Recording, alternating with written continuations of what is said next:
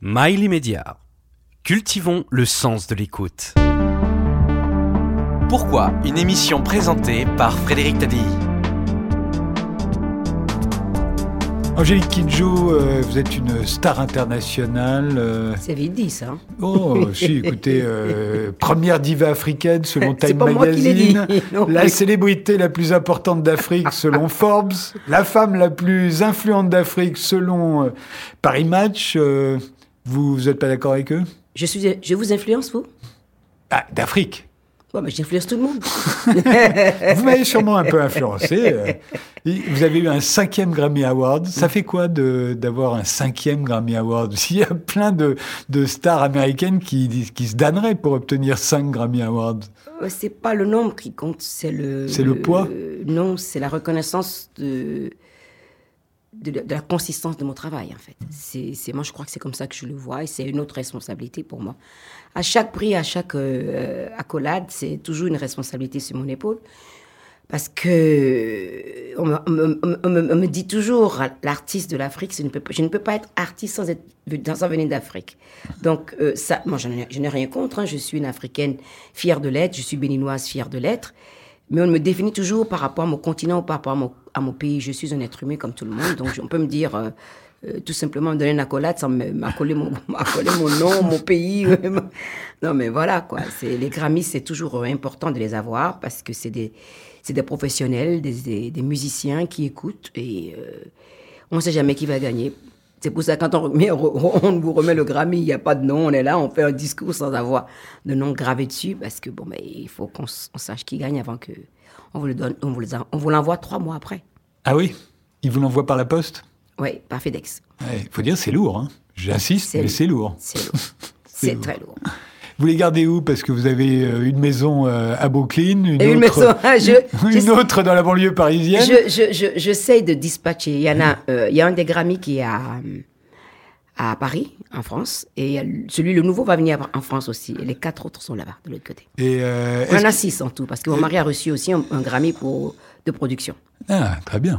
Euh, et, et il vous reste une maison à Cotonou, euh, en Afrique? Toujours, j'ai toujours, j'ai toujours une maison. hein. J'ai la, maison de ma soeur, la maison où on a grandi, euh, c'est tout est là, quoi. Donc vous restez quand même une africaine, vous avez quand même toujours un pied là-bas? Ah, je- on, est, on est de quelque part et on ne peut pas partir de ce quelque part. C'est impossible. Sinon, on n'a plus de racines. Vous avez déjà vu un arbre tenir sans voler dans l'air s'il n'y a pas de, s'il a pas de racines Oui, mais on peut, euh, on peut couper ses racines, on, peut, Ah, on est obligé parfois. On, Non, on moi, j'ai- été quitte ob- un continent pour Mais un autre. J'ai été obligée de couper mes racines en 1983 et ce n'est pas anodin. Ce n'est jamais facile de partir de chez soi. Même si on vit dans une cabane complètement crasseuse, c'est votre maison. C'est là où vous, vous- c'est votre, euh, euh, c'est votre l'endroit où vous êtes le, vous vous sentez le plus sûr, le plus humain. Et quand on part en exil, c'est toujours un, un- un choix cornélien, quoi. C'est très difficile. Il y a beaucoup de choses qu'on perd. Il y a beaucoup de choses qu'on gagne en venant aussi. Il y a- beaucoup de choses qu'on apporte aussi avec soi là où on va. Donc, euh, parler d'exil, ce n'est pas facile parce que souvent, on, a tendance à vouloir euh, mettre tout le blâme et les mots des, des, pays occidentaux sur les, sur les immigrés. Il n'y a pas un seul pays au monde qui n'a pas eu d'immigrés. Nous sommes tous des immigrés de quelque part. Personne, absolument personne ne peut dire la France, ça m'appartient. Non, la France est faite de racines différentes. Et c'est pareil sur le continent africain. Partout, il y a. Moi, je suis métisse. Du côté de ma mère, j'ai du sang portugais et anglais et béninois. Je vais faire quoi? Je vais me couper le bras pour me dire non, je vais être à 100% béninoise Non, je ne suis pas responsable de ça. J'ai hérité de ça et ça fait de moi la personne que je suis. Et c'est aussi simple que ça. Vous venez d'ailleurs de sortir un album avec euh, Ibrahim Ma- Mahalouf. euh, Ouais, Ibrahim Malouf. Ibrahim Mahalouf, qui s'intitule Queen of Sheba. Euh, Pourquoi Queen of Sheba? Mais quand on s'est rentré il y a 5 6 ans de ça, à New York, on avait, on avait dit il faut qu'on travaille ensemble, qu'on fasse quelque chose ensemble. Moi, je suis une conteuse, j'aime raconter des histoires. Parce que j'ai grandi avec des contes. Et le soir, l'heure des contes, c'est sacré pour moi. Et je suis toujours là, la première, assise entre les chambres de mon père ou de ma mère, les yeux grands ouverts, dire, allez, on y va. qui c'est qui raconte l'histoire aujourd'hui? Donc, je me suis dit, qu'est-ce qu'on peut raconter ensemble? Qu'est-ce qui nous lie? Quel est le lien entre l'Afrique et le Moyen-Orient? Et j'ai fait des recherches et j'ai retrouvé les énigmes de la reine de Saba, qui veut aller tester la sagesse du roi Salomon pour comprendre et pour apprendre, pour pouvoir guider son peuple aussi bien qu'elle pourrait. Je me suis dit, ça, on peut le faire ensemble. Et j'ai parlé de l'idée à Ibrahim, a dit, Ibrahim a dit, oh, les énigmes de la reine Saba, il y, en a beaucoup. Je suis revenu, j'ai dit, j'ai trouvé sept. Il dit, c'est super, on va faire un album de sept albums. Chaque chanson sera une énigme. Donc tu choisis. Donc j'ai choisi les énigmes. Je les ai traduites en yoruba. Je les ai écrites en yoruba et je les ai traduites en anglais et en français. Et je lui ai donné, on s'est donné, euh, c'est pas le genre de projet, on va travailler dans deux ans. Donc on s'est parlé en janvier, en décembre, il fallait, il fallait que je, j'avais pas le choix, c'est en décembre, rien du tout. Donc en décembre, quand il a fait son concert, euh, son, son premier concert à, à, à Bercy, je suis arrivée avec les paroles. Et en janvier, on s'est vu. et on a commencé la collaboration à ce moment-là. On écoute une, un extrait d'une première énigme, c'est Obinrin. Obirin. Obinrin. méje mẹ́sàn méjì ọ̀kan méje dúró. méje mẹ́sàn méjì ọ̀kan mẹ́sàn bẹ̀rẹ̀. méje mẹ́sàn méjì ọ̀kan méjèèjì wọ́n fún ọtí. Angélique, euh, vous avez chanté euh, à peu près partout dans le monde, à Carnegie Hall à New York, au, Royal Albert Hall à Londres. Euh, vous avez chanté devant 400 000 personnes à Rome pour le concert We Are the Future organisé par Quincy Jones. Vous avez chanté au bal d'investiture de Barack Obama. Le 11 novembre 2018, vous avez chanté sous l'Arc de Triomphe devant 70 chefs d'État pour le centenaire de la fin de la Première Guerre mondiale, devant Vladimir Poutine donc et, et Donald Trump. Euh, est-ce qu'il y a des, concerts que vous revivez régulièrement? Je les revis, mais je, je les revis en moi, en fait. Parce que ce n'est pas pour me, me vanter que j'ai été chanter dans ces salles-là, il fallait les remplir déjà pour commencer. Donc le, nom de la salle, c'est bien prestigieux, mais si on la remplit pas, ça ne veut rien dire. Il faut qu'il y ait, il faut qu'il y ait du public pour qu'on ait une interaction pour se comprendre et pour se parler. Et euh, le dernier Carnegie Hall que j'ai fait d'abord, d'ailleurs en, en, novembre 2021, c'était avec Ibrahim que j'ai invité. J'ai invité Ibrahim, Malouf, euh, Josh Groban, Philippe Glass et Andrade et d'autres jeunes d'Atlanta. Moi, je suis toujours dans cette logique de mélanger les genres. Mettre les gens ensemble, donner leur opportunité pour que le public ne soit pas obligé d'aller à des conseils différents, mais à venir dans un endroit et voir tout ça. Donc, euh, moi, euh, les concerts, euh, je les vis intégralement et profondément quand je les fais. Je suis là dans le présent, avec mes tripes, mon cœur, je ne viens pas sur scène en me disant, je viens en balade pour voir comment ça va se passer. Je suis là pour donner plus que je ne, je ne pense pouvoir donner. Je me rappellerai toujours le conseil que m'a donné mon ORL.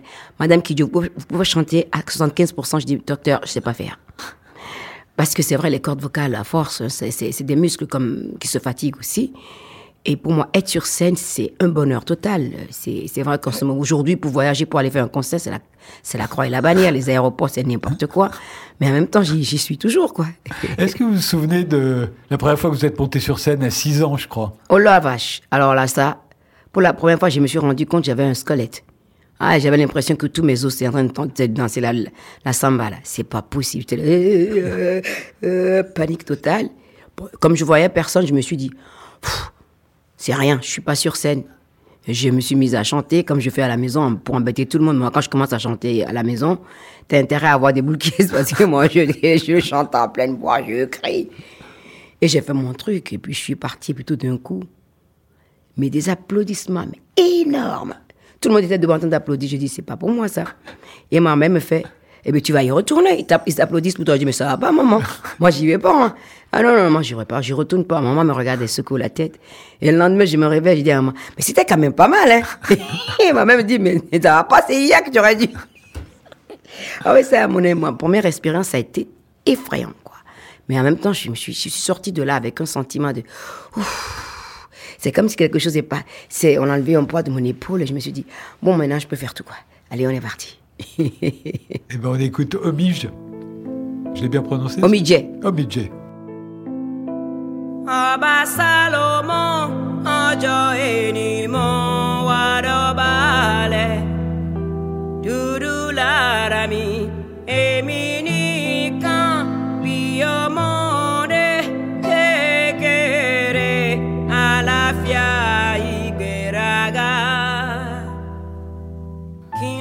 Kidjo, vous avez chanté à peu près avec tout le monde. Je trouve ça très très impressionnant quand on en fait la liste. Euh, euh, elle est forcément incomplète, hein, mais vous avez chanté avec Stevie Wonder, avec Shakira, avec Peter Gabriel, David Byrne, euh, Sting, Herbie Hancock, Youssou N'Dour, Carlos Santana, John Legend, Tina Turner, Angoon, Dr. John, Cassandra Wilson, Philip Glass, dont on parlait tout à l'heure.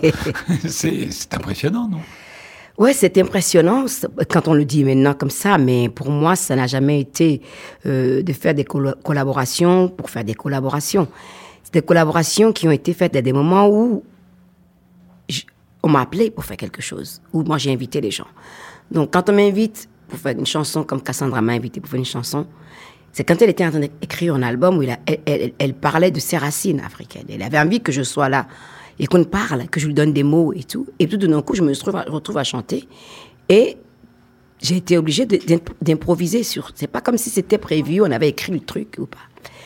Mais pour moi, les collaborations, c'est un, dialogue constant. C'est-à-dire que euh, nous vivons dans un monde où tout est dans, dans des cases. En fait, on a besoin, l'être humain a besoin de mettre des cases, de mettre des gens dans des catégories, des choses dans des catégories, pour pouvoir comprendre où se situer lui-même ou elle-même. Et moi, je refuse. Parce qu'un être humain, c'est beaucoup plus complexe que ça. Ce n'est pas les cases qu'on fait, qu'on met, qui font, qui fait de nous qui nous sommes. Qui nous sommes, c'est déjà compliqué pour nous-mêmes de le comprendre.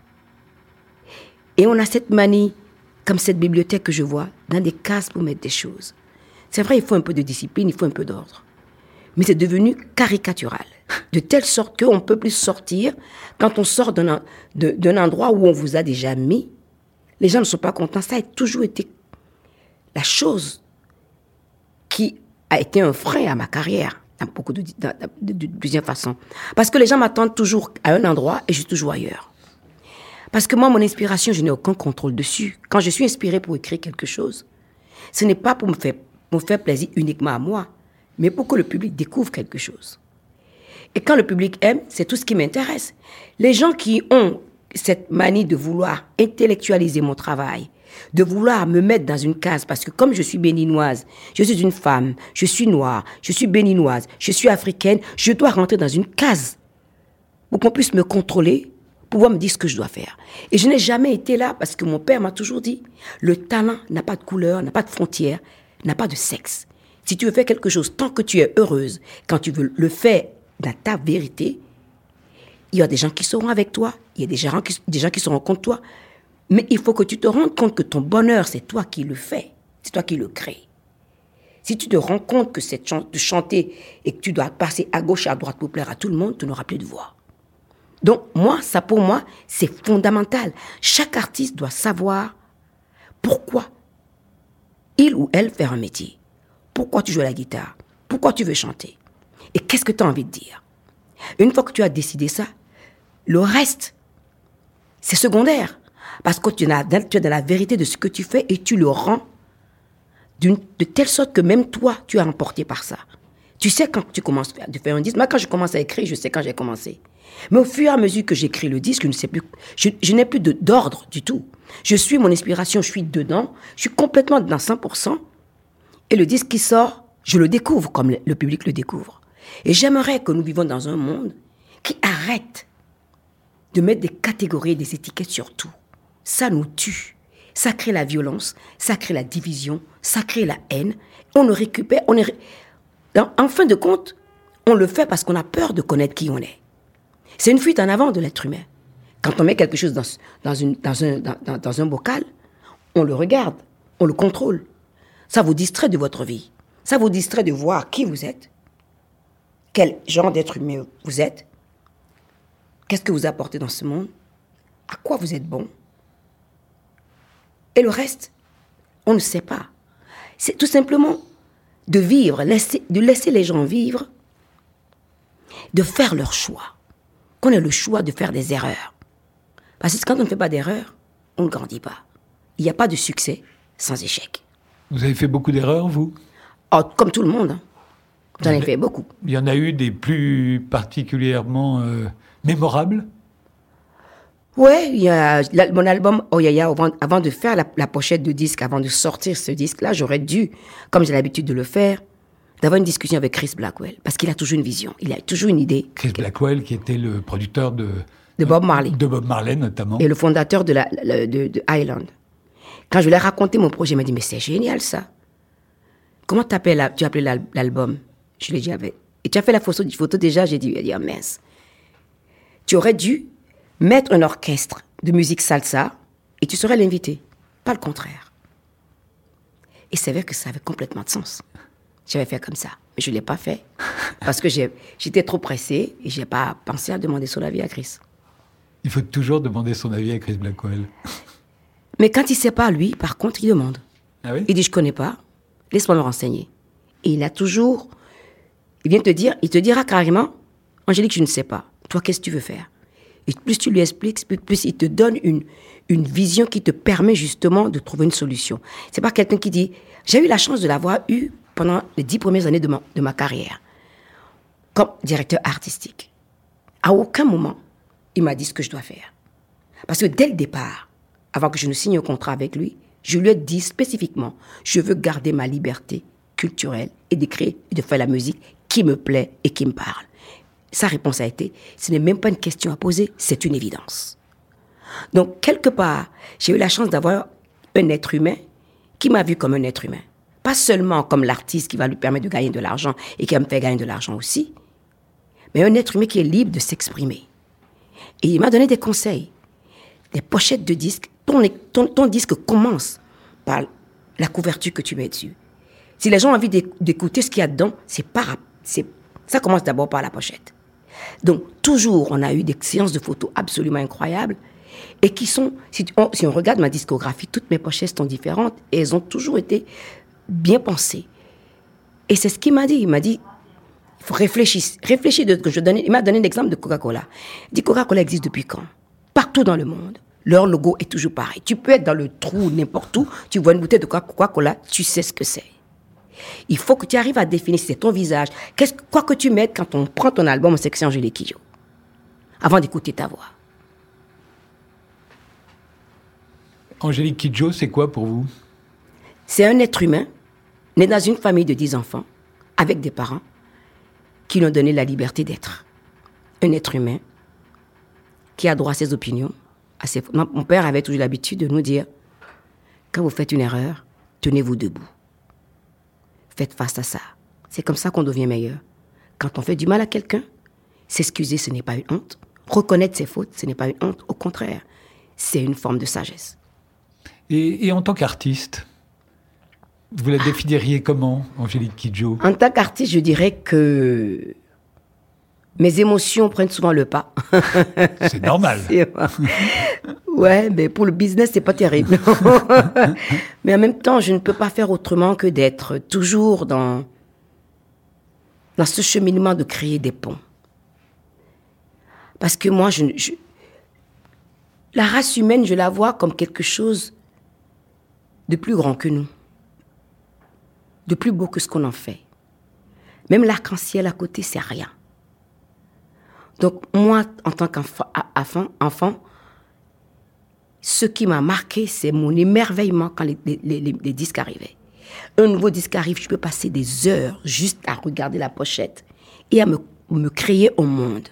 Quel que soit l'artiste Quel fait- que soit l'artiste. Je n'ai même pas encore écouté le truc. Je me dis, comment ça s'est fait? Comment est-ce que. Combien de kilomètres ce, vinyle a fait pour arriver ici? Et, je puis ma maman me téléphone, me dit, tu vas venir manger? Oui, j'arrive. Je suis là. C'était cette enfant curieuse qui était tout le temps en train de manipuler les disques. Des fois, je trouvais une pierre qui avait un, caillou qui avait une forme différente. Je peux passer une demi-heure de- en train de me comprendre pourquoi elle est comme ça. C'était, j'étais d'une curiosité maladive. Et je suis toujours curieuse aujourd'hui. Je suis toujours en train de poser des questions. Je vois un truc qui me. Je suis là. Des fois, je suis sur scène, je vois un truc qui passe. Et ma, ma, ma mère me dit Tiens, tu es en train de chanter. Je, je n'y arrive pas. C'est comme ça que je suis née. Donc, l'artiste que je suis, c'est une artiste qui est curieuse, qui a envie d'aller vers le monde, qui a envie de faire comprendre aux gens, quelles que soient vos religions, votre religion, quelle que soit votre couleur de peau, quelle que soit la langue que vous parlez. Tant que vous ne parlez pas à d'autres qui, sont qui ne pensent pas comme vous, vous n'avez pas encore découvert votre propre humanité. On va écouter un peu de Han. Ah,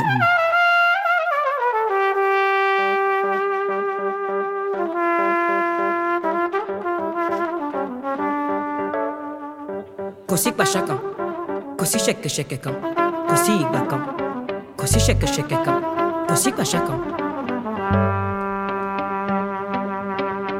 Essa fún mi Solomoni ohun gbogbo ló gbé wa lọ́tọ̀ nísìn.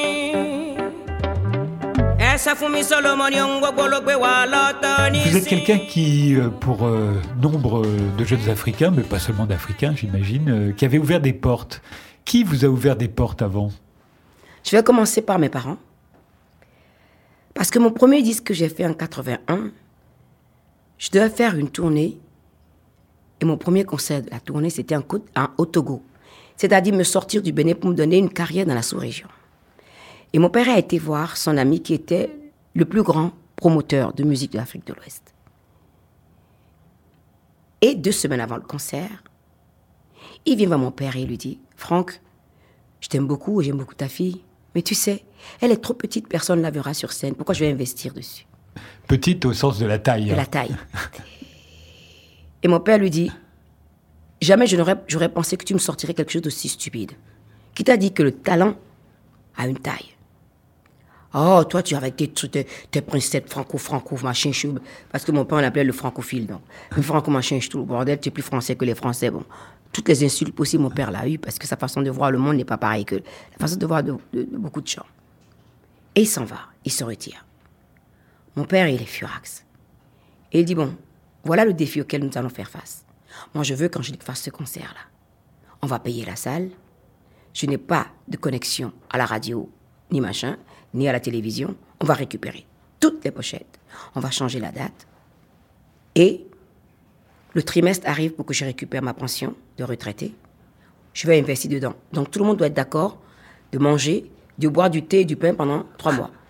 Et toute la famille a dit oui. C'est comme ça que mon père a lancé ma carrière. Alors moi, je pensais plutôt à des gens comme euh, euh, Aretha Franklin, Non, mon Tina père, Turner. mon père, mon père a été la. Mais je comprends, là, mais maintenant, Mon père a sûr. été la première personne à me faire comprendre qu'il faut jamais laisser la bêtise humaine vous arrêter. Donc, bien sûr, quand Myriam Makeba est arrivée dans ma vie, déjà, avant que je fasse ce disque-là, je voulais être Myriam Makeba. Je me disais, si une Africaine est capable d'avoir une carrière dans le monde entier, je, le, je pourrais le faire aussi. Aretha Franklin arrive, c'est pareil. Les uns après les autres, que ce soit des hommes, James Brown, euh, euh, les, Rolling Stones, les Otis Redding, tout ce qui passait à la maison, je dis, tous ces gens-là, ils sont arrivés chez moi, ils viennent de quelque part. Ce n'est pas seulement chez, moi qu'ils sont arrivés, ils sont allés chez beaucoup de gens. Moi aussi, j'ai envie que mes, dis- mes, mes mes albums soient chez beaucoup de gens. C'est comme ça que j'ai commencé. C'est-à-dire que le fait que je passais mon temps à me poser la question, mais comment ils ont fait ça? Earth, Wind and Fire, quand c'est arrivé à la maison, mais c'était un mur de son, pas possible pour moi. Je me disais, mais c'est pas des êtres humains qui jouent comme ça. Ils sont combien à jouer? On voyait Je dis, ça ne suffit pas, le nombre de personnes qu'il y a sur l'album pour faire ce son-là. Mais en même temps, c'est tout ça qui m'a nourri en me montrant des possibilités infinies de, de musique qu'on pouvait faire, de choses qu'on pouvait faire avec la musique, avec l'art en général. Euh, euh, quand, quand mon père il prend son banjo et commence à me chanter euh, Piaf, je suis là-dedans. Quand il me chante euh, euh, Paul Anka, je suis dedans. Quand il me chante Aznavour, je suis dedans. Quand il me chante tous les, tout, tout ce qui passe là, mon père il chante tout ça au, au banjo. Et moi je suis là. Encore, mon père, il dit, il dit, mais attends, eh, oh, ça va. et la question que je lui ai posée hein, quand je suis partie et que je suis revenue, j'ai dit, papa, tout le monde joue à la guitare. Et pourquoi toi, tu as joué au banjo? M'a dit, pourquoi est-ce que tu veux que je, je ressemble à tout le monde? Je suis sûr que vous auriez fait une bonne professeure. Vous avez jamais eu envie d'enseigner? Je pense pas que j'ai de la pédagogie, moi, je sais pas. En tout cas, vous avez de l'énergie. Beaucoup. peut-être parce que j'ai un respect énorme pour les, pour les profs. Dans ma scolarité, il y a eu deux, deux personnes qui m'ont fait aimer l'école. Ma maîtresse de la ce CE2, parce que j'étais petite et j'étais facile à, trau- à traumatiser, à traiter, à mais c'est un truc de fou. C'est bon par bon par là. Elle, c'est elle qui m'a fait comprendre que c'est important de ne pas être en colère à, l'école, de laisser les idiots, de me focaliser sur l'étude. Qui m'a aidé, qui m'aidait pour mes devoirs, pour passer mes examens. Surtout quand je me suis euh, cassé le poignet droit en tombant. Elle n'a pas fait les devoirs, elle me posait les questions, je répondais, elle les écrivait. C'est-à-dire que Madame Loco, m'a permis à de, de, de vraiment me dire, il y a des gens bien aussi dans le monde. Et l'école, c'est pas mauvais non plus. Deuxième personne au collège, il y a eu la prof de maths, qui a eu le- une prof de maths qui a eu le temps de m'expliquer. Parce que quand je suis arrivée en sixième, la prof de maths que j'ai eue, j'avais, elle est arrivée le premier coup, elle a dit, si vous comprenez les, ma- les mathématiques, tant mieux pour vous. Si vous comprenez pas, c'est tant pis pour vous. Et moi, ça, je, dé- je déteste ce genre de, de truc. Donc, j'étais complètement en classe de, quatrième. Ma prof de maths, c'était une Française euh, qui a épousé un Béninois. Elle m'a expliqué les maths. Pour la première fois de ma vie, j'ai eu 20 en maths. C'est un truc de fou. Jamais je n'ai eu ça. Elle m'a dit, tu vois, tu, Angélique, c'est simple. J'ai dit, c'est pas simple, c'est parce que tu m'as expliqué. Et la troisième personne, c'est mon prof de philo, à partir de la classe de première. Alors là, lui, c'est un numéro. On commence la philo, normalement, en seconde. Et l'année, avant que j'aille en seconde, je sais pas pourquoi, le directeur de l'école a dit, on va commencer en troisième. Mon premier prof de, de, de, de- philo, c'était un farfelu, mais il était passionné. Et là, du coup, je me suis retrouvée passionnée avec la philo. J'arrive en seconde, c'était comme ça, comme ça. Monsieur Kadia arrive en première, alors là, c'est le pied total. J'étais là, ouais, vive la philo, mais c'est un truc de fou. Je faisais mes devoirs avec un plaisir dingue. Quand il vous parle de Kant, mais alors la télé, mais tous les... Et puis quand il n'aimait pas les philosophes, là, il arrive en classe, il commence à se gratter le dit, il va, le philosophe, là, il va trinquer. C'est c'est quelqu'un qui, pour, pour qui, il nous dit toujours, dans votre vie, il y aura toujours de la philo, que vous le veuillez ou non. C'est la vie. Donc- vous en lisez encore de la philo? Non, plus, très, plus tellement, non. plus tellement, non. Je, je, je, ne, je ne lis plus la philo parce que, bon, ben, j'ai pas le temps pour lire tout, quoi, en fait.